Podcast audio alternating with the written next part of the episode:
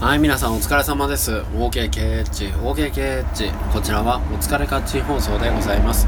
パーソナリティは僕、八橋ゆきでございます。どうぞよろしくお願いいたします。さあ、今日はですね、B モンスター朝行ってまいりまして、朝9時20分からのやつですね。えー、それでそれを2個受けて、で、その後ですね、えー、一人カラオケに行ってきました。ので、こんな声になっております。あのー、2時間行くとやっぱりこれぐらいになりますね。しかも今日ちょっとほとんどミスチル縛りで、あの、ミスチルの、あの、新しいですね、あの、アルバムの、あの、アルバ、新しいっつってもあれですよ、マクロだったかなあの、そのアルバムの曲を、えー練習したいなと思って練習してたんですよね。左カラオケね。一人カラオケ、基本的にやっぱ練習のためには行くっていうのがあるのでね。なのでこんな声なんですけれども、まあそのカラオケの話とか中心にしたいなと思います。さあ1本目なんですけども、あの、ミスチル縛りということでミスチルの、まあ、曲って改めて難しいなと思って、あの、何が難しいかっていうとですね、あの、一つの音符に対して、えー、あの、一つの言葉じゃないんですね、ミスチルっていうのはね。例えば四分音符だったら四分音符の中に、どれだけのその歌詞をね、歌い切るかみたいな、その、一拍の中に、えっ、と、すごくこう曖昧な感じで歌詞が詰め込まれていまして、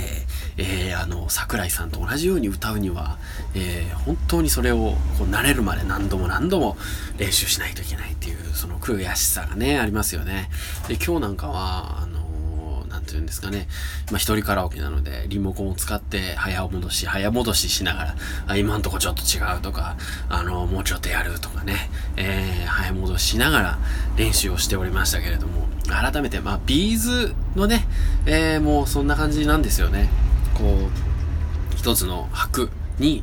むちゃくちゃな、こう、歌詞を詰め込むと。いうところでは共通したところが、まあ、いろんな歌詞の人も一緒かもしれませんけどね。えー、本当にそれを、こう、練習しなきゃいけない。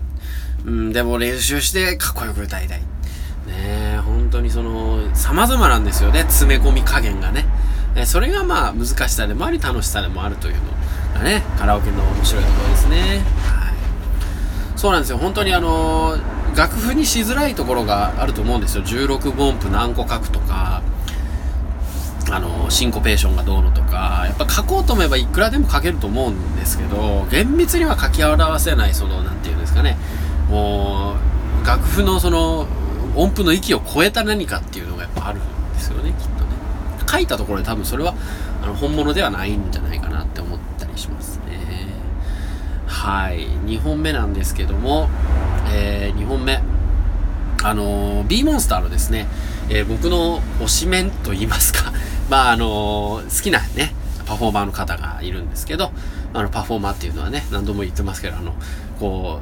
う、ね、あのボクサーサイズなので、その前でね、わーわーやってくれる人がいるんですよ。次はこれやって、次はこれやって、みたいなね。えーその人がですね、ブラジル人と日本人のハーフということなんですよ。で、その方がおっしゃってたのが、ブラジルでは正月は白い服を着るんですということなんですね。えー、それ知らなかったと思って、いろいろググってみたら、お正月は、あのー正月、まあ、晴れ着は白で、えー祝うと。ブラジルでは平和と幸せの色というふうにされているので、12月頃にはショーウィンドウに白の服がたくさん並びますよっていうことだそうです。で、他には、えっ、と、日本と同じように、日本は、4本足の動物の肉を食べないという話ですけど、ブラジルではお正月に鶏肉を使うことはないと。で理由としては、鳥はまっすぐ前に歩くだけでなく、時々戻ったりするからということなんですね。正月に鶏肉を食べると物事が後退すると言われているそうですね。はい。